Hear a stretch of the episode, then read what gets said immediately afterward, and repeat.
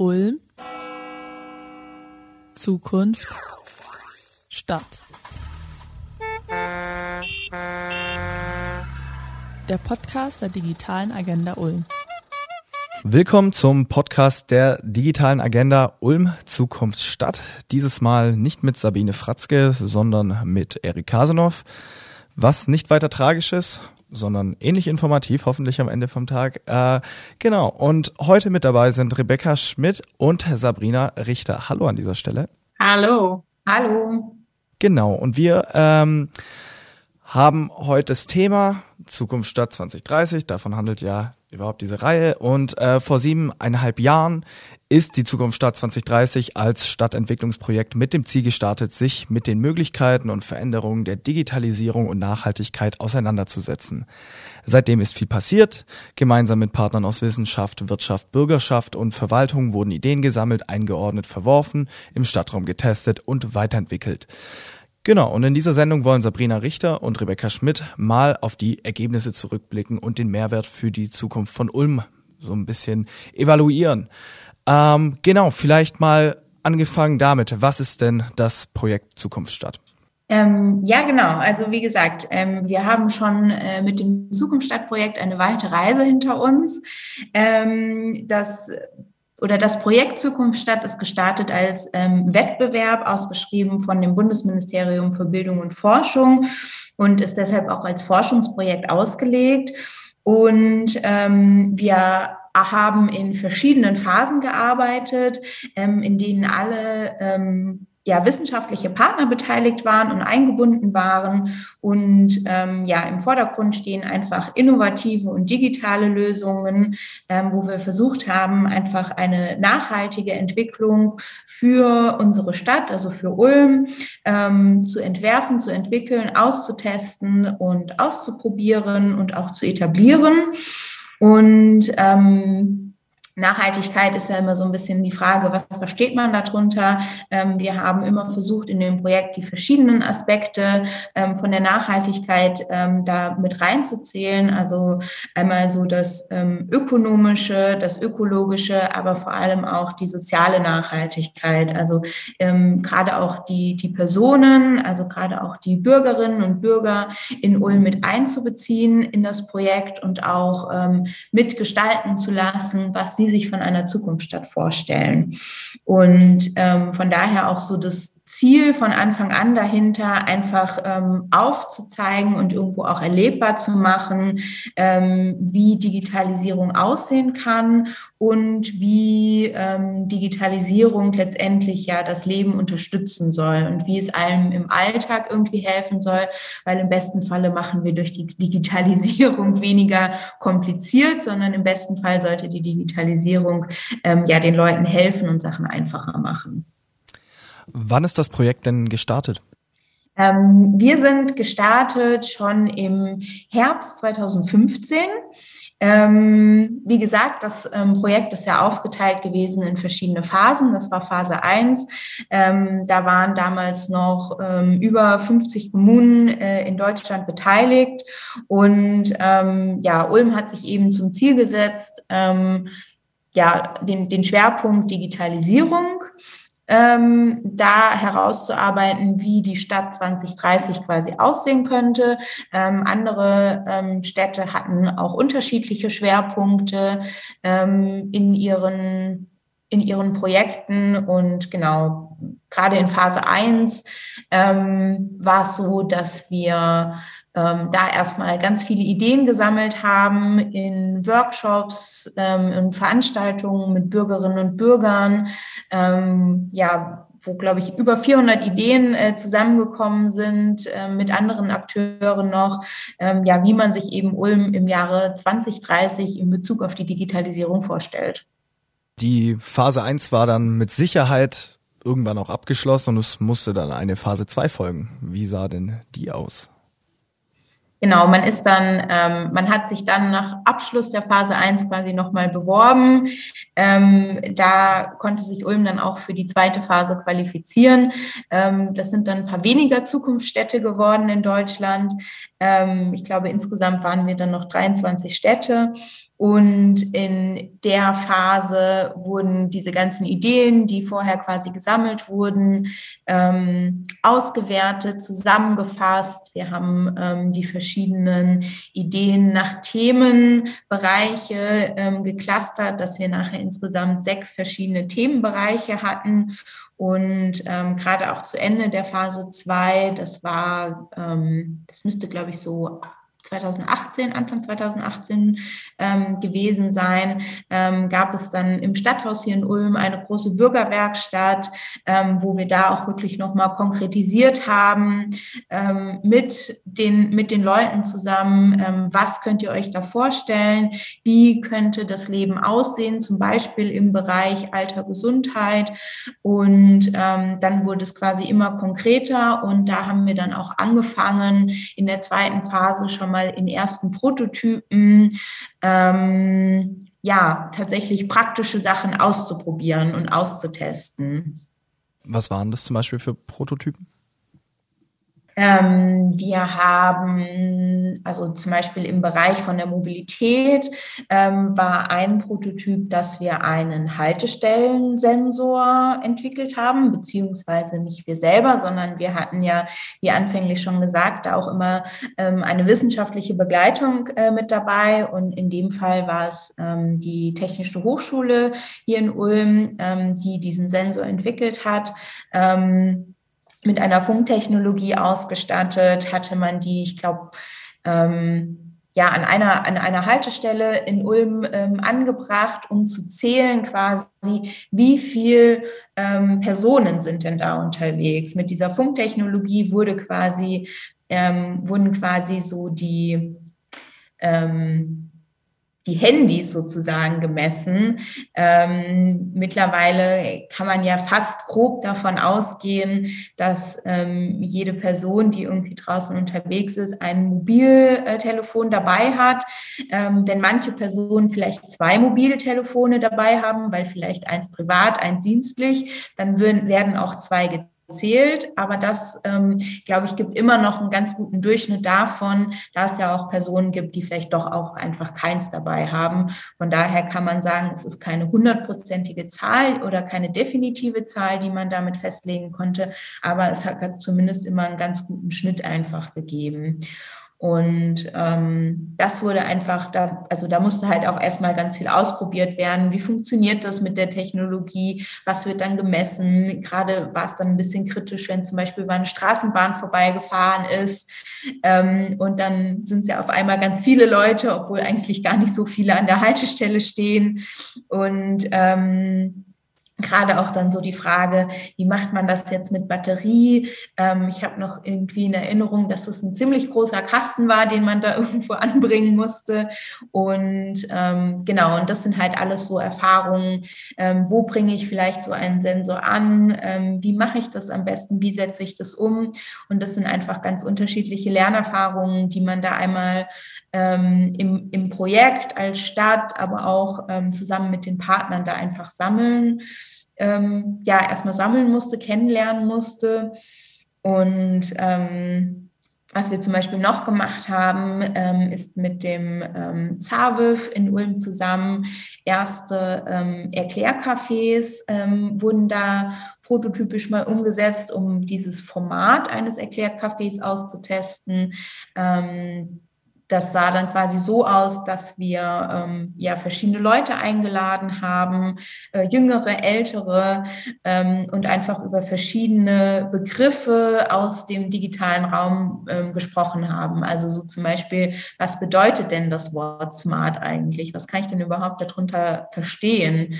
Ähm, und das sind ja teilweise schon so die ganz einfachen ähm, Wörter, die vielleicht bei uns im Sprachgebrauch irgendwie in diesem Projekt ähm, geschehen auch ganz normal sind, die aber, glaube ich, ähm, wenn man sich nicht tagtäglich damit beschäftigt, ähm, auch gar nicht so unbedingt klar sind, was, was ist denn jetzt damit gemeint. Und ähm, diese verschiedenen Erklärcafés wurden ähm, auch aufgezeichnet, die sind auch immer noch ähm, auf dem, auf YouTube auf jeden Fall abrufbar, wenn man da mal nach Erklärcafé Ulm ähm, sucht, ähm, sind die da zu finden. Und ähm, das sind auf jeden Fall auch ähm, ganz nette Sachen, die einfach da rausgekommen sind. Und vor allem, weil die, ähm, weil man auch gemerkt hat, dass die Formate, ähm, dass es einfach extrem wichtig ist, über so Themen auch zu sprechen, um da die Leute mitzunehmen und auch ja mal drüber zu diskutieren, weil man auch gemerkt hat, dass einfach jeder doch irgendwie eine andere Vorstellung vielleicht von so einem Board hat. Und diese, um mich da vielleicht nochmal kurz einzuschalten, diese verschiedenen Wörter oder Begrifflichkeiten, die man da auch so gefunden hat und die sich auch bewährt haben, quasi als Wörter, die es auch lohnt, wieder zu erklären, sind dann wieder eingeflossen in die nächste Maßnahme, also in dem Fall in die Digitalmentorinnen und Mentoren, in die Projektidee davon und damit quasi in deren Grundlagenschulung. Sprich, Menschen, die ähm, Hilfe benötigen bei äh, Handy, bei Tablet oder bei Laptop, können in verschiedene Sprechstunden an verschiedenen Standorten in Ulm kommen und können dort Hilfe finden. Und damit aber die digitalen Mentorinnen und Mentoren nicht schon davon ausgehen, dass gerade diese Hilfesuchenden schon wissen, wovon sie da sprechen, wenn sie sagen, ja, da hast du dann diese App und dann den Home-Button und äh, was weiß ich noch für Wörter. Damit ähm, um, um da zu lernen, um zu wissen, okay, wie kann ich die Sprache auch so einfach wie möglich zu gestalten, hat man das Wissen aus den Erklärcafés unter anderem genommen und in diese Grundlagenschulungen einfließen lassen und hatte damit dann quasi auch direkt schon mal ähm, Stoff für die Weiterqualifizierung von diesen Digitalmentorinnen und Mentoren. Ja, man hört schon ähm, viele Ideen, um das Leben in der Zukunft auch einfacher zu machen. Ähm, was ist denn das Besondere an der Zukunftsstadt insgesamt? Also das Besondere an der Zukunftsstadt ist ganz klar die Bürgerbeteiligung. Die stand schon in Phase 1 im Fokus, in Phase 2 hat Sabrina es gerade eben nochmal erklärt, stand sie im Fokus und in Phase 3 haben wir sie auch nicht verloren und haben sie weiterhin in den Fokus gesetzt. Sprich, Bürgerinnen und Bürger bringen von Anfang an ihr Wissen, ihre Ideen, ihre Wünsche in das Projekt ein und wir binden diese Themen ein und versuchen die in der Gestaltung dann auch so umzusetzen, beziehungsweise dementsprechend dann die Inhalte anzupassen. Und das ist, glaube ich, etwas sehr Besonderes für dieses Zukunftsstadtprojekt, was es so sicherlich auch in vielen anderen Projekten ganz deutschlandweit gibt, aber ähm, gerade in dieser langen Zeit, über diese acht Jahre, schon ein, eine Einzigartigkeit ist. Radio Free FM. Wir machen, worauf wir Bock haben. Wir haben gerade schon über die ersten beiden Phasen geredet des Projekts äh, und kommen jetzt eigentlich auch schon dann zum nächsten Thema, denn Phase 1, Phase 2, dann muss es auch eine dritte Phase geben. Wie sieht die denn aus? Oder wie genau, sah die aus? Ähm, unsere genau, unsere dritte und äh, das ist dann tatsächlich auch gerade die aktuelle Phase und aber auch finale Phase ähm, des ganzen Projektes ist gestartet Mitte 2019. Ähm, da hat man sich auch wieder neu beworben drauf und Ulm wurde eben als eine von acht Zukunftsstätten ähm, für diese finale Phase qualifiziert. Ähm, das, ähm, die dritte Phase ähm, haben wir ähm, unter das Motto gesetzt, Nachhaltigkeit digital mitgestalten, Internet der Dinge für alle. Und ähm, aus diesen ganzen ähm, Ideen, die in Phase 1 gesammelt wurden, aus den Prototypen und äh, dieser ganzen ähm, ja, dieser Vielzahl einfach von Themen, ähm, die es da gab, wurde, wurden dann quasi ähm, vier Themenfelder identifiziert und vier Themenfelder, die auch gerade dann ähm, aus dieser ähm, großen Bürgerwerkstatt, äh, die ich vorhin schon mal ähm, erwähnt hatte, ausgewählt. Ähm, und man hat gesagt, man konzentriert sich eben auf diese Themen Alter, Gesundheit, Bildung, äh, Mobilität und Verwaltung. Und zu diesen ähm, vier Themenfeldern wurde quasi ein Reallabor gestartet, weil es jetzt darum ging, eben ähm, neben den ähm, Prototypen, die man hatte, wirklich Dinge auch umzusetzen und auch nochmal im realen ähm, Raum einfach zu testen, auszuprobieren und eben zu etablieren. Was sind denn ganz konkret diese Reallabore?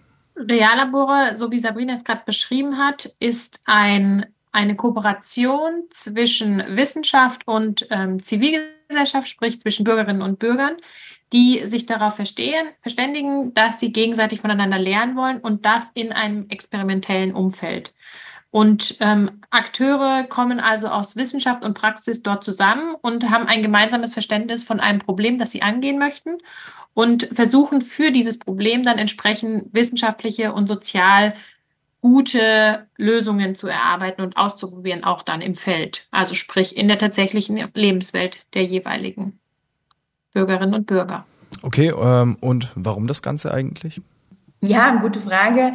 Ähm also wir haben ja auch, wie ich, ähm, oder ja, wie schon gesagt, wir haben ja eben sehr einen großen Fokus auf das ähm, Thema Digitalisierung gelebt, gelegt.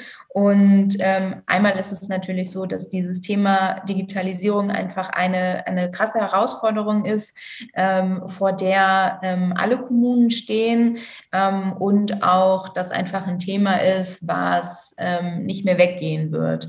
Ähm, das heißt, ähm, wir müssen uns damit auseinandersetzen, Städte müssen sich damit auseinandersetzen, genauso wie ja auch ähm, Unternehmen sich damit auseinandersetzen müssen. Und Gleichzeitig bietet die Digitalisierung einfach eine extrem große ähm, Chance ähm, für ganz viele Lebensbereiche und gerade eben aber auch für die Stadtentwicklung ähm, und damit halt auch für die Verwaltung. Also ähm, ich habe durch Daten, die ich vielleicht sammeln kann durch Sensoren, wie zum Beispiel an einer Haltestelle, wie viele Leute irgendwo unterwegs sind, ähm, aber auch vielleicht durch Umweltdaten, ähm, habe ich ja eine ganz andere Grundlage, auf denen ich vielleicht Informationen ähm, überhaupt bekomme, aber auch ähm, ich habe eine ganz andere Grundlage, auf dessen ich Entscheidungen treffen kann. Und ähm, daraus können ja auch neue Services entstehen, daraus können neue Dienstleistungen entstehen, die mir helfen können, ähm, ja, mich vielleicht in der, in der Stadt zu bewegen. Ähm, also gerade auch während Corona ähm, war es ja so, dass es zum Beispiel schwierig war oder dass man gesagt hat, okay, ich möchte vielleicht nicht an Orte gehen, wo jetzt ähm, super viele Menschen sind. Ähm, und von daher war es auch ähm, oder ein Projekt, was jetzt generell einfach ähm, auch bei uns in der digitalen Agenda passiert ist, ist, dass man gesagt hat, okay, ähm, durch diese Personenmessungen können wir festlegen, ähm, wie viel Menschen irgendwo sich bewegen. Ähm, und dann kann man vielleicht auch kleine Hotspots irgendwie festlegen und dass ich einfach für mich ähm, selber ähm, entscheiden kann, möchte ich da hingehen, aber vielleicht will ich einfach gerade nicht so viele Menschen um mich herum haben, weil ich mich dann nicht so sicher fühle. Deshalb gehe ich vielleicht, meide ich vielleicht gerade diesen Bereich, weil irgendwie viel in der Innenstadt los ist oder viel auf der Höchstraße los ist. Und ähm, das sind natürlich ähm, kleine Entscheidungsmöglichkeiten, die mir helfen können, meinen, meinen Alltag oder mein Leben auch irgendwo zu gestalten. Und ähm, von daher bietet das natürlich einfach eine, eine große Möglichkeit und eine große Chance, ähm, sich in, in den Bereichen irgendwie zu bewegen und da zu gucken, was ist denn überhaupt möglich, was ist sinnvoll, ähm, was gibt es für Anwendungen, die aber auch tatsächlich einen wirklichen Mehrwert für mich jetzt im Leben bieten. Was wir natürlich auch immer probiert haben in unserer Arbeit war, dass die Themen so sind und auch so erklärt werden und dargestellt werden, dass natürlich auch alle verstehen können, beziehungsweise natürlich viele verstehen können. Das heißt, ähm, wenn wir zum Beispiel neben LoRaWAN, das Funknetzwerk, was ähm, in vielen Städten vorhanden ist und so auch in Ulm, da haben wir probiert, dass wir das so herunterbrechen, dass das wirklich klar verständlich ist für ähm, jede Bürgerin und jeden Bürger und haben dann zum Beispiel ähm, für die Verwaltung Workshops angeboten, sodass sie auch verstehen, okay, warum ist dieses Funknetzwerk da, für was, was Gutes bringt es, welche Vorteile habe ich und wie können wir das vielleicht auch nutzen. Und äh, gleiches haben wir zum Beispiel probiert mit ähm, dem, dem Ambient Assisted Living, sprich ähm, Produkte zu finden, die mir das Leben im Alter erleichtern, die mich länger selbstständig zu Hause wohnen lassen und haben dann probiert, das Ganze auszustellen in einer Wohnung. Daraus ist dann die sogenannte Musterwohnung entstanden. Das ist jetzt ein Ort, an den kann wirklich jede Bürgerin und jeder Bürger gehen, kann sich angucken, okay, was, was gibt es, was gibt es für Produkte, die mir das Leben erleichtern. Zum Beispiel ganz praktisch Menschen mit einem Tremor, das sprich, ähm, die ein Zittern haben in der Hand, können dann dort zum Beispiel einen Löffel ausprobieren, der dieses Zittern so ein Stück weit ähm, ausgleicht. Und damit können halt Menschen im Alter immer noch Suppe essen. Das sind so ganz ganz basale Sachen, ganz grundlegende Dinge, an die wir vielleicht als junge Menschen jetzt gerade nicht denken, aber die im Alter wirklich wichtig werden. Oder ähm, wenn das Sicherheitsbedürfnis aus irgendeinem Grund steigt, gibt es zum Beispiel Lösungen, dass ich zum Beispiel Videocams habe, die, mit denen ich dann mein Türschloss betätigen kann, wo ich weiß, okay, wer steht vor der Tür? Ist das jemand, den ich kenne oder ist es jemand, jemand, den ich nicht kenne? Und vor allen Dingen ist das Gute an so einer Fernbedienung in dem Fall, dass ich sie nicht ähm, dass ich nicht an der Tür sein muss, wie der Türspion, den wir ja alle kennen, sondern dass ich weiterhin in meinem Bett liegen kann oder in meinem Sessel sitzen kann. Sprich, wenn ich nicht so gut zu Fuß bin oder ähm, wenn mir das, das Laufen auch schwerfällt oder das Aufstehen schwerfällt, habe ich trotzdem die Möglichkeit zu interagieren, indem ich trotzdem mit dieser Fernbedienung die Tür aufmachen kann und weiß, wer davor steht. Und das sind so kleine Sachen, die ähm, das Leben für alle erleichtern, die natürlich in gewissen Lebensphasen stecken, aber ähm, diese Lebensphasen kommen vielleicht für uns alle irgendwann und deshalb ist es halt entscheidend, dass es so erklärt wird, dass es wirklich jeder und jede versteht. Und das war so ein bisschen unser Anspruch in unserer Arbeit. Also kann man vielleicht zusammenfassend sagen, dass äh, der Ansatz dieser ganzen Innovation dann vielleicht auch ist, eine maximale Barrierefreiheit zu schaffen. Genau, also gerade bei diesen Ambient Assisted Living Produkten ganz klar ging es da um Barrierefreiheit schaffen. Und vor allen Dingen, und das ist, glaube ich, ganz vielen Menschen wichtig, zumindest mir wäre es auch wichtig, dass man so lange wie möglich selbstbestimmt in der eigenen Häuslichkeit sein kann.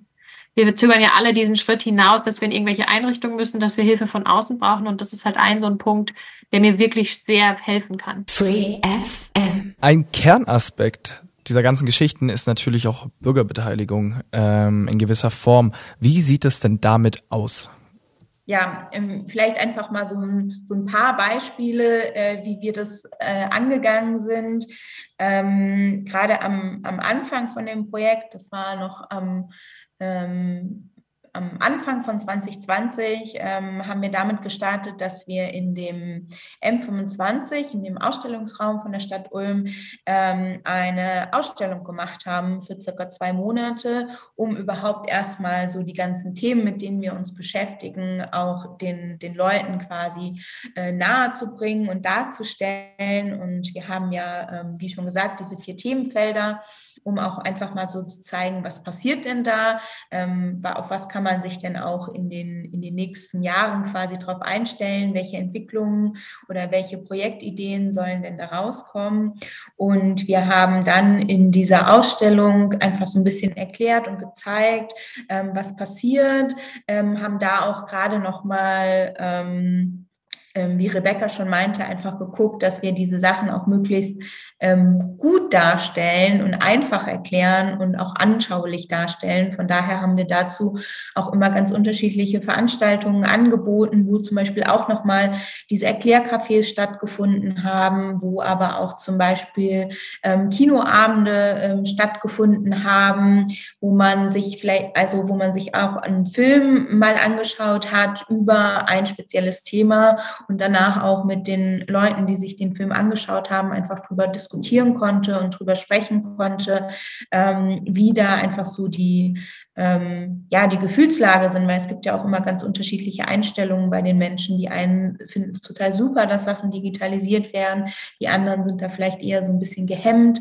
und da einfach ja so den Raum zu öffnen und ähm, ja, Platz für Austausch und Diskussion zu geben. Vielleicht da, da kurz äh, mal zum Einhaken, wie ist es denn also an dieser Stelle, wie stehen die Menschen zu diesen Digitalisierungsprojekten denn grundsätzlich und zu dieser Idee? Also gibt es da ein Stimmungsbild? Ähm, also ich glaube, so ein, so ein richtig ähm, festgezogenes Stimmungsbild, glaube ich, ähm, können, können, haben wir jetzt nicht oder ist auch super schwer irgendwie greifbar zu machen. Ähm, natürlich ähm, spricht man sehr viel ähm, mit den, mit den Leuten, gerade wenn man draußen ähm, ist oder auch ein Anspruch oder ja ein Ziel, was wir uns gesetzt haben, ist, dass wir zum Beispiel auch Aktionen einfach vor Ort machen. Das heißt, dass wir zum Beispiel uns auf den Münsterplatz stellen, dass wir in die Stadtteile gehen ähm, und dort in, mit ins Gespräch kommen. Und ich glaube, das ist schon ähm, also mein Eindruck wäre auf jeden Fall, dass es so 50-50 irgendwie ist oder was, obwohl weiß ich nicht, schwer zu sagen. Also es sind, glaube ich, schon Leute einfach aufgeschlossen, aber es gibt auch viele Leute, die einfach gewisse Befürchtungen haben, was aber auch vollkommen in Ordnung ist. Ich glaube, da geht es so ein bisschen darum, ähm, und das fand ich sehr passend, das Zitat von Tilman Santarius, der sagte, so viel Digitalisierung wie nötig und so viel Nachhaltigkeit wie möglich. Und dem sind wir auch so ein bisschen hinterhergegangen, diesem Prinzip, dass wir gesagt haben, okay, Digitalisierung hilft dir immer insoweit, wie es auch für dich notwendig ist. Zum Beispiel ganz praktisch, wir hatten ähm, auch im Rahmen von den Digitalmentorinnen und Mentoren Aufbauschulungen und ähm, in dem Fall ging das Thema um Sprachassistenten. Und da hat einer erzählt, dass seine Mutter zu Hause äh, die Alexa hat und dann ging das große Thema los. Ja, Alexa, kann man das machen? Und was ist denn mit Amazon? Und ähm, dann äh, können die mich ausspionieren und so weiter und so fort. Und dann meinte er aber ganz praktisch, ja gut, meine Mutter ist aber blind, die ist 85 Jahre alt. Für die bietet Alexa Möglichkeiten, die sie sonst nicht mehr hätte. Die liest ihr die Zeitung vor, sie kann Artikel im Internet mit ihr suchen und so weiter. Aber er hat auch ganz klar gesagt, für mich in meiner aktuellen Lebenssituation brauche ich das noch nicht. Aber wenn ich in einem gewissen Alter bin und ich habe gewisse Einschränkungen, dann kann Digitalisierung mir wieder mehr Lebensqualität bieten. Und das ist, glaube ich, das, wo, was, wo in, in dem Spagat, in dem wir immer stehen, dass wir auch gucken müssen, okay, in welcher Lebenssituation bin ich und was kann Digitalisierung da Gutes für mich tun? Und wo muss ich aber auch ganz klar sagen, okay, hier hört es auf, da ist es auch nicht mehr nachhaltig, da entlastet es mich nicht oder ist es auch vielleicht einfach nur Spielerei und ähm, auch dieses große Thema, da, da produziert es vielleicht auch zu viel ähm, CO2-Kosten etc. für die Umwelt. Also sprich immer diese Waage zu halten und zu schauen, ähm, unterstützt es mich in meinem Leben im positiven Sinn, ist das wirklich notwendig und was ist aber möglich ohne die, die Digitalisierung. Diese Balance hinzubekommen, das war immer so das, das Meinungsbild, was wir auch so gehört hatten, ganz häufig. Rebecca, ich hatte dich äh, unhöflicherweise unterbrochen mit einer Zwischenfrage. Du wolltest noch was zu den Bürgerbeteiligungen sagen. Ja, gar kein Problem. Ich wollte noch mal auf dieses Midterm-Event zurückkommen. Sprich, in der Mitte unserer dritten Phase haben wir ein Event gehabt, was zu dem Zeitpunkt zum Großteil online stattgefunden hat, in dem wir auch wieder Meinungen aufgenommen haben aus der Bevölkerung, dem wir auch vorab einen Vorortdialog hatten in der Innenstadt, wo wir auch nochmal auf die Leute zugegangen sind und sie auch um diese Balance gefragt haben zwischen Digitalisierung und Nachhaltigkeit. Und ähm, an diesem Midterm-Event selbst war auch das Thema wieder digital und nachhaltig. Geht das überhaupt? Und da haben wir uns nochmal konkret mit solchen Fragen beschäftigt. Wie können wir Digitalisierung und Nachhaltigkeit sinnvoll miteinander verbinden? Was gibt's schon in Ulm überhaupt? Wie kann man sich selbst engagieren und mehr zur Nachhaltigkeit beitragen? Und da hatten wir ganz spannende Akteure, also von äh, Foodsharing über Fridays for Future, und so weiter und so fort. Also eine ganz spannende Breakout-Sessions auch in, innerhalb der verschiedenen Räume, wo tatsächlich sich die Leute hauptsächlich online. Wir hatten so eine kleine Vor-Ort-Gruppe am, am Stadthaus, ähm, haben sich zusammengefunden, haben diskutiert. Und das haben wir eigentlich probiert, auch während der Corona-Pandemie aufrechtzuerhalten. Sei es mit Online-Beteiligungen oder sei es auch, dass wir später wieder versucht haben, hybride Veranstaltungsformate anzubieten. Beispielsweise gab es eine Vortragsreihe in der VH ab November 21, in der wir ähm, gestartet sind und erst gesagt haben, okay, wir machen Online-Formate beziehungsweise hybride Formate und ähm, die dann zum Schluss aber auch ähm, hybrid beibehalten wurden, weil wir gesagt haben, okay, der Andrang, online dazuzukommen zu einer Veranstaltung, die ich auch vor Ort haben könnte, ist so groß, dass wir auf jeden Fall das als ein gutes Format sehen, sowas auch tatsächlich hybrid anzubieten. Ich glaube, das ist auch so ein Stück weit der Wandel aus der Corona-Pandemie, dass es doch viele Menschen gibt, die jetzt auf digitale Angebote zurückgreifen. Ich meine, auch wir drei hier sitzen ja auch gerade digital vor unseren Laptops und nehmen hier digital auf. Es ist einfach möglich. Und das ist, glaube ich, auch so ein ganz toller Effekt, den wir gelernt haben. Und nichtsdestotrotz sind wir froh über jedes Vor-Ort-Format, was wir machen können. Zum Beispiel hatten wir eine Bürgerwerkstatt im Sommer, die so nicht stattfinden könnte, wenn es digital wäre, weil dann fehlt dir einfach der Bezug zu den Leuten. Dir befehlen die Flur- und Angelgespräche auf dem Gang, die du einfach hast in den Pausen. Deshalb ist diese Bürgerwerkstatt vor Ort immer noch das Optimum, aber als ein kleiner Trostpreis gibt es immer noch diese hybriden Formate, die wir auch auf jeden Fall vorantreiben wollen. Das ist ja dann vielleicht auch wirklich äh, das Maximum, was man Bürgerbeteiligung erreichen kann, wenn man eben diese Hybrid hybriden Wege fährt. Radio Free FM. Wow. Ihr hört den Podcast der digitalen Agenda Ulm Zukunft Stadt. Wir reden heute über das Thema Ergebnisse aus acht Jahren Projektarbeit und wollen ein kleines, äh, ein kleines Zwischenfazit ziehen. Genau. Und da sind wir jetzt auch angekommen. Wir haben nämlich jetzt schon einiges erfahren über die Planungsphasen und die Umsetzungen. Genau. Und vielleicht kann man jetzt mal einfach so frei rausfragen, was hat denn eigentlich gut geklappt? Also, ähm, klar, ähm, ich glaube, aus dem, aus dem Zukunftsstadtprojekt einmal so für uns gesehen, glaube ich, war es super spannend, ähm, in diesem ähm, ja, in dieser Mischung zu sein aus, ähm, wir sind eine Verwaltung, ähm, wir machen ähm, hier ähm, Aktivitäten für die, ähm, für die Stadt ähm, und dann aber gleichzeitig mit wissenschaftlichen Partnern zusammenzuarbeiten. Das in, diesem, in diesem Misch quasi so an sich, glaube ich, auch für eine Verwaltung schon mal ähm, was, was auch irgendwie Neues oder eine, eine spannende Herausforderung, ähm, vor denen man steht und gerade auch diese, diese Kooperation der Zusammenarbeit, nicht nur mit unseren wissenschaftlichen Partnern, die dabei waren, sondern auch mit allen Kooperationspartnern, ähm, ist, glaube ich, was, was einfach ähm, super gut geklappt hat im Rahmen der Zukunftsstadt. Und ich glaube, da kann man auch mal sagen, ähm, dass auch wir alleine das gar nicht so geschafft hätten, weil gerade auch bei diesem Thema Digitalisierung ist man ja irgendwie immer darauf angewiesen, das irgendwie gemeinsam zu machen, weil Digitalisierung ja nicht ein Thema ist, was für sich steht, ähm, sondern eben in die ganzen vielen unterschiedlichen Lebensbereiche mit reinspielt.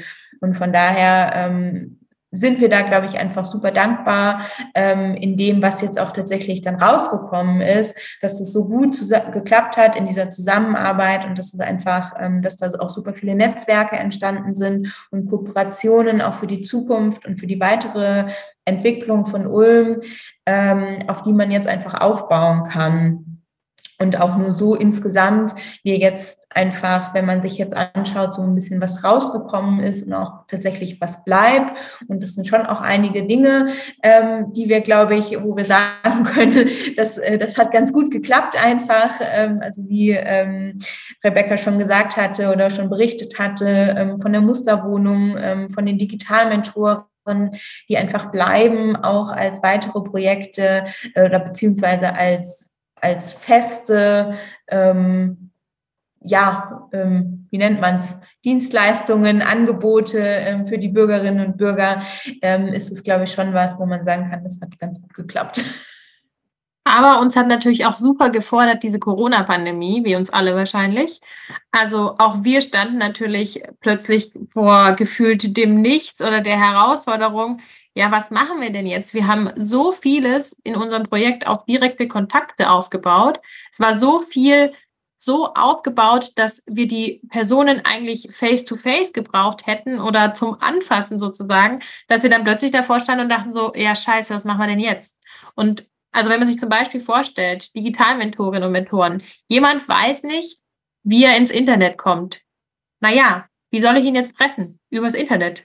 Ja, jetzt stehen wir da und er kommt nicht ins Internet. Ja, das ist natürlich jetzt auch schwierig, ihm das äh, ohne das Internet beizubringen, wie er mit mir übers Internet kommuniziert. Dann haben wir natürlich sowas probiert wie, okay, machen wir eine, eine Hotline übers Telefon. Wurde nicht so gut angenommen. Also haben wir dann überlegt, okay, jetzt müssen wir irgendwie schauen, dass wir ähm, es so weit schaffen, dass wir genau in diesen Sommermonaten, wo es wieder entspannter wird, die Strukturen so aufbauen, dass die Leute dann in den Wintermonaten wissen, wie es funktioniert mit, mit Zoom, mit ähm, was weiß ich, welchen Tools, die, die mir Videokonferenzen ermöglichen, wo ich mein Yoga machen kann oder meine Mami-Gruppen treffen kann oder mein Nachbarschaftscafé treffen kann. Also solche Dinge, die ursprünglich eigentlich für uns ganz normal waren, wo wir sagten, ja, ist ja gar kein Problem und dann sucht man sich die Leute und dann sitzt man zusammen und dann schaut man, wie man die Sachen erklärt, waren plötzlich so, okay, jetzt müssen wir plötzlich komplett umdenken. Wir haben zum Beispiel dann auch gemerkt, okay, ähm, Fachkräfte wissen vielleicht auch erstmal nicht, wie sie mit diesen ganzen Tools umgehen sollen, mit diesen Konferenzen und wie mache ich, wie setze ich das überhaupt an und wie mich dann host, welche verschiedenen Einstellungen habe ich und so weiter. Das heißt, wir haben Qualifizierungs Formate entwickelt, sodass dann die Dozentinnen und Dozenten und all diejenigen, die es halt auch interessiert, solche Konferenzen anzusetzen online, sich fortbilden konnten. Aber das war ursprünglich gar nicht geplant.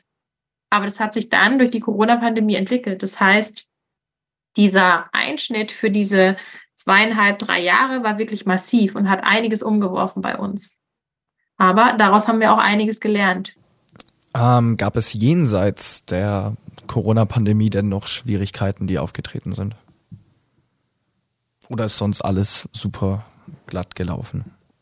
Also ich glaube, die Schwierigkeiten hat man immer. Ähm, also allein das, ähm, was wir ja durchaus auch am Anfang angesprochen hatten, ähm, diese Punkte, wir reden da von Thema Digitalisierung mit dem Anspruch, alle Leute irgendwie mitzunehmen oder auch, ähm, was durchaus auch immer im Fokus steht, ist die Digitalisierung von unten zu gestalten und dort wirklich ähm, ich glaube, das, das merkt man einfach auch und ich möchte uns davon jetzt auch gerade äh, hier in dem, ähm, in dem Podcast nicht davon freimachen, dass man teilweise einfach mit Wörtern um sich wirft, wo ähm, wahrscheinlich manche denken, von was reden sie denn eigentlich? Ähm, äh, dafür schon mal äh, Entschuldigung im Voraus, aber es ist irgendwie manchmal ist einfach so drin und man, man kriegt es irgendwie gar nicht so richtig mit.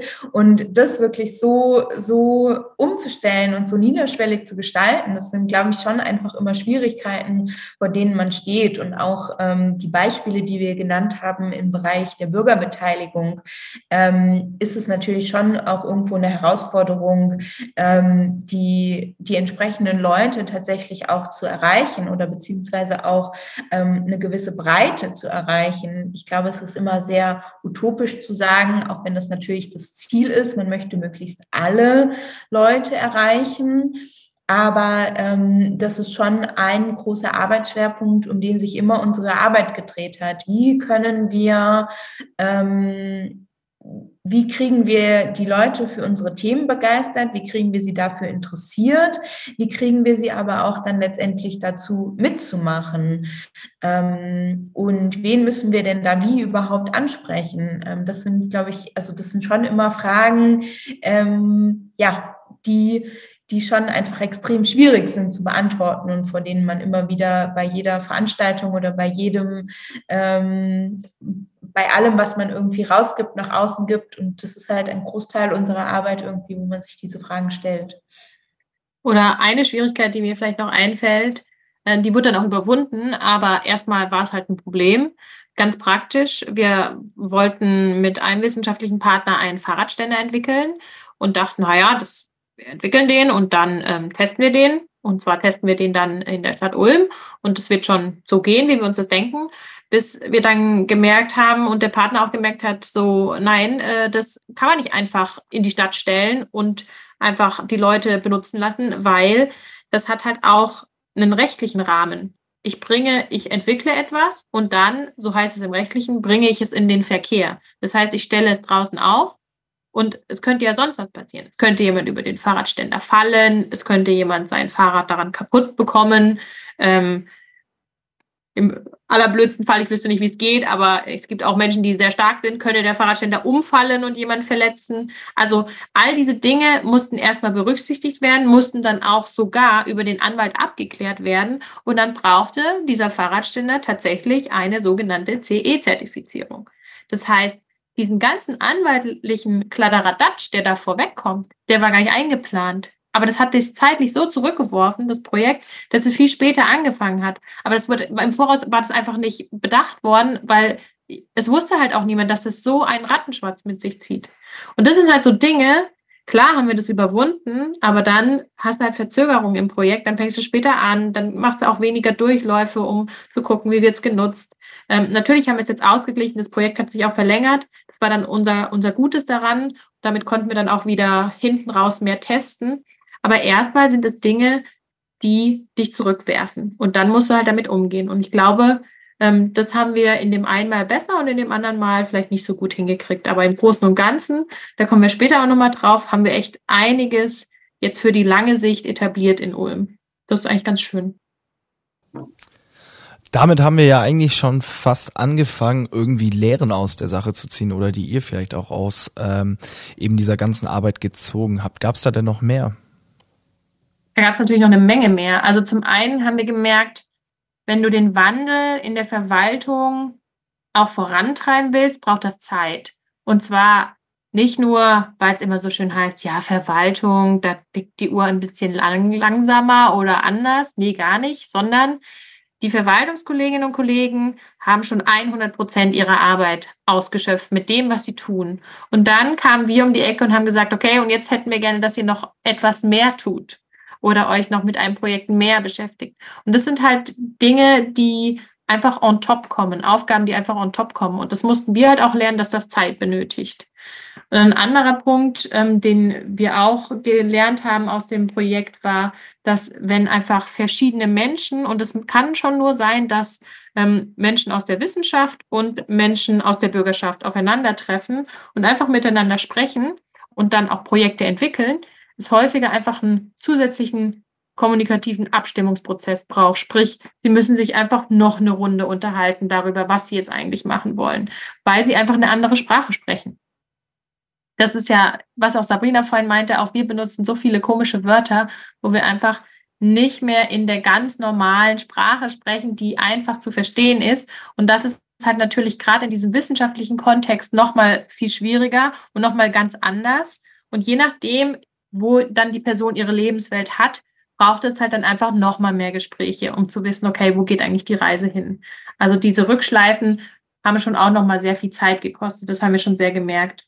Und dann war ein Punkt halt auch, dann hast du ein Projekt, dann denkst du, das ist jetzt die Idee und das ist mein Projekt und warum finden es eigentlich alle so blöd? Es kann einfach sein, dass zu dem Zeitpunkt, wo du mit diesem Projekt an verschiedene Menschen kommst, dass das einfach der falsche Zeitpunkt ist.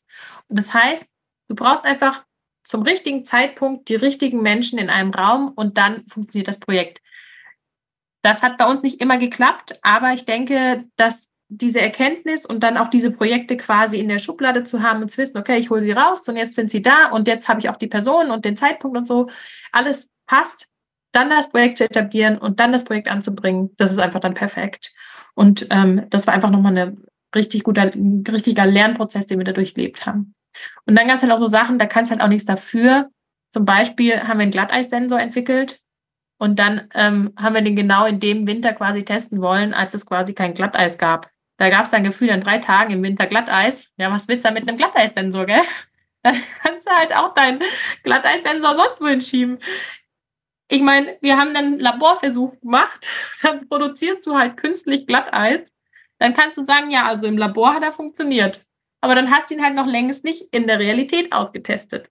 Und das sind halt so Dinge, die, die sind jetzt komisch. Wenn ihr uns sehen würdet, dann würdet ihr sehen, dass wir alle grinsen. Aber ähm, das ist halt dann wirklich bitter. Dann ist wirklich viel Arbeit eingeflossen und dann kannst du das nicht testen, was du da erarbeitet hast. Das war halt dann wirklich ein bisschen enttäuschend. Die größten so Herausforderungen wurden da ja schon nicht mal mit äh, ähm, in dem Labortest quasi mit einbezogen, weil die große Herausforderung ist, wo bringe ich denn auch so einen Glatteissensor an, damit keiner drüber stolpert, damit keiner drüber fährt, den kaputt macht. Genau, da kommen wir wieder zu dem Punkt CE-Zertifizierung und äh, rechtliche Rahmenbedingungen ist natürlich da auch nochmal so ein Punkt. Und dann haben wir natürlich auch nochmal diesen Aspekt, das sind alles Forschungsprojekte, Sabrina hat es ganz am Anfang schon erzählt. Und diese Forschungsprojekte sind natürlich mit dem Ziel dahingegangen, dass sie gesagt haben, okay, wir ermitteln jetzt Forschungsergebnisse mit einem praktischen Ansatz. Aber dieser praktische Ansatz muss natürlich dann auch in die Wirtschaft getragen werden. Das heißt, wenn wir eine Verstetigung wollen, wenn wir wollen, dass das nachhaltig irgendwie umgesetzt wird, dann brauchen wir immer die Wirtschaft noch dabei. Und die dann wieder mit ins Boot zu holen, das war auch nochmal eine große Schwierigkeit oder eine große Herausforderung, die uns mal besser und mal schlechter geklappt, gelungen ist. Free FM. Der allerbeste Sender, weil da mein Papa ist. Ja, vielleicht wollt ihr da einfach noch mal ein bisschen konkreter drauf eingehen, was denn wirklich alles so an coolen Geschichten da draußen ist. Auf jeden Fall möchte ich da noch was zu sagen und zwar eine Sache, die sich etabliert hat, ist das Community Bike Sharing, sprich Menschen, die sich zusammentun in einer Gemeinschaft und zum Beispiel entscheiden, wir wollen gemeinsam ein teures Fahrrad uns zulegen, was wir uns einzeln vielleicht nicht leisten können, können sich organisieren in einer App und können dann mittels eines Schlosses, was an diesem Fahrrad dann angebracht ist, das über die App auf und zuschließen und können sich damit dann organisieren. Sprich, äh, wir bieten diesen Service dann an über die THU und die Menschen organisieren sich dann über dieses, über diese App in dem Community Bike Sharing. Ein weiteres Projekt, was sich auch höchstwahrscheinlich etabliert, das ist gerade noch so ein Stück weit in der Schwebe, aber wir sind guter Dinge, ist der sogenannte Radarsensor. Und zwar hat sich an der Bürgerwerkstatt im Sommer eine Gruppe zusammengefunden, die meinte, das wäre doch schön, wenn man einen Radarsensor hat. Und in dem Fall misst der halt die vorbeikommenden Fahrzeuge und auch Menschen und auch Tiere, also alles, was sich bewegt. Und es wäre doch schön, wenn wir diesen Radarsensor in einen mobilen Koffer packen und damit dann die Fahrradmobilität in Ulm messen. Sprich, wenn wir mehrere von diesen Köfferchen hätten, könnten wir die einfach flexibel an Orten in Ulm aufstellen und könnten dann messen, wie viele Fahrräder kommen vorbei, wie stark ist diese Straße ähm, benutzt worden, könnten darauf dann schließen, wie viele Fahrräder fahren in Ulm, könnten darauf schließen, wie stark werden Straßen genutzt, wo müssten vielleicht noch bessere Straßen sein, wo ist die Abnutzung hoch, etc. Das ist auch nochmal ein eine Maßnahme, die wir sehr stark angehen werden, jetzt noch in den letzten zurückliegen, ähm, in den letzten Monaten. Dann haben wir noch den Bildungsbereich. Im Bildungsbereich haben wir schon viel von den digitalen Mentorinnen und Mentoren gesprochen. Dazu muss ich, glaube ich, jetzt nichts mehr sagen. Dann haben wir die virtuellen Nachbarschaften. Ähm, ihr hört schon virtuell, sprich, es sind Nachbarschaftsformate, wie zum Beispiel dieses Nachbarschaftscafé, was ich schon angesprochen habe, die äh, virtuell stattfinden, sprich über Zoom-Konferenzen etc., die werden auch weiterhin angeboten. Dann haben wir sogenannte Bürgerwissenschaften, die auch nochmal organisiert sind über die Plattform Bürgerwissenschaften. Das heißt, ähm, Bürgerinnen und Bürger forschen gemeinsam mit ähm, Wissenschaft an verschiedenen Projekten. Eins davon ist zum Beispiel entstanden in der Zukunftsstadt. Da wurde dann zum Beispiel Trockenstress gemessen in einem Hochbeet. Und darauf kann man dann halt Rückschlüsse ziehen, wie das zum Beispiel in der Landwirtschaft dann ähm, genutzt werden könnte oder wie das dann Probleme angegangen werden könnten. Und ein Format, was auf jeden Fall auch bestehen bleibt, sind diese die Online-Happen, die sogenannten OHs das war das, was ich vorhin erklärt hatte mit den Qualifizierungen von Dozentinnen und Dozenten.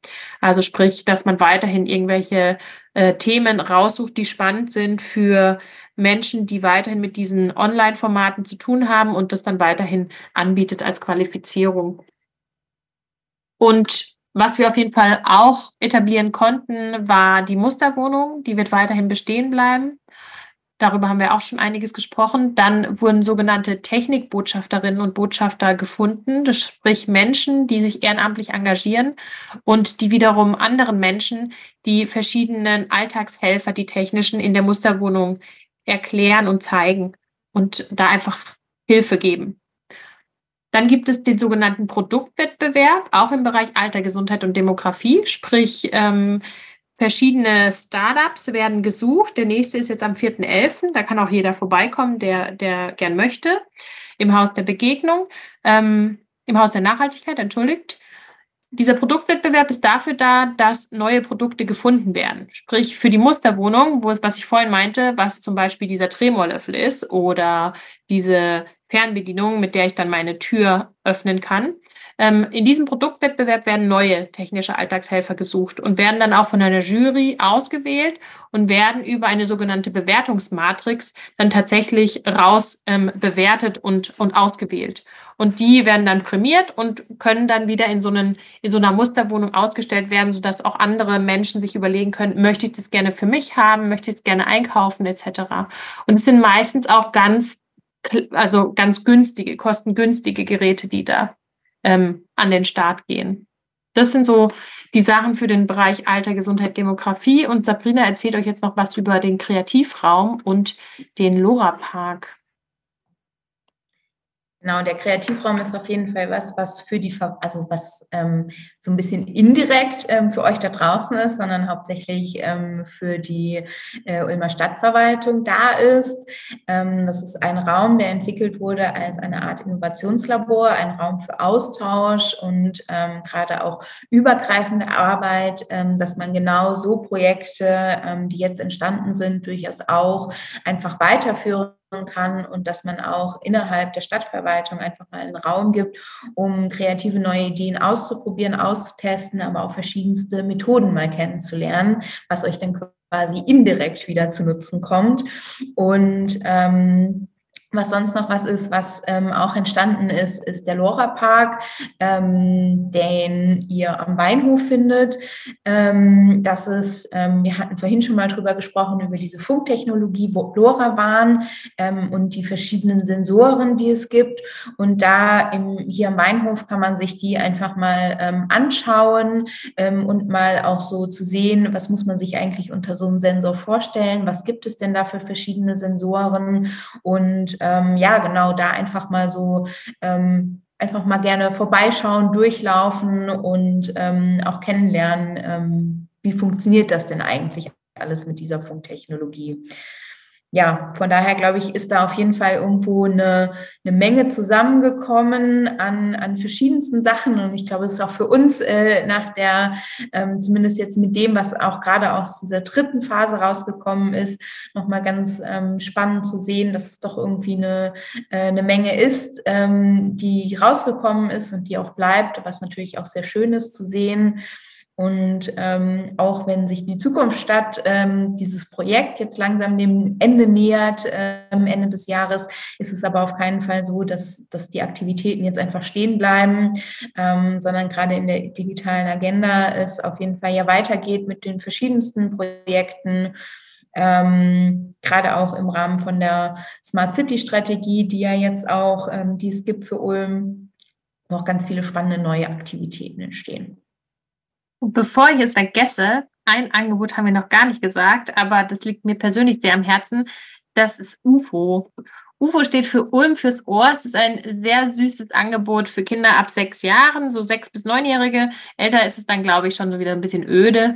Ähm, es ist ein Entdeckerpfad zum Anhören, den es kostenlos über die App Future History zur Verfügung gibt.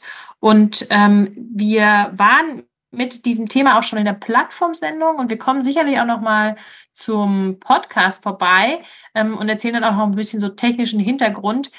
Guckt euch einfach an, es handelt von dem kleinen Spatz Fridolin, der eine Möwe trifft, die Maler und sie machen sich gemeinsam auf die Suche nach der Zekia und man erfährt eine ganze Menge zur, zur Stadt Ulm, zur Digitalisierung, ähm, aber alles schön eingepackt in ein Hörbuch für Kinder zwischen sechs und neun. Also eine süßige Sache, die kann auch gern jeder andere und jede andere in Ulm sich auch mal anhören. Das ist wirklich was Nettes.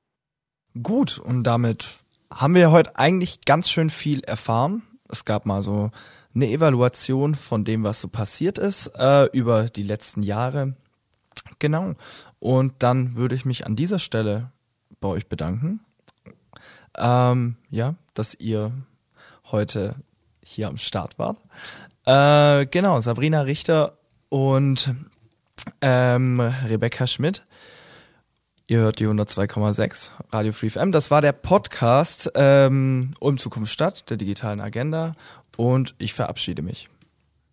Tschüss, danke. Tschüss. Radio Free FM. Wir machen, worauf wir Bock haben.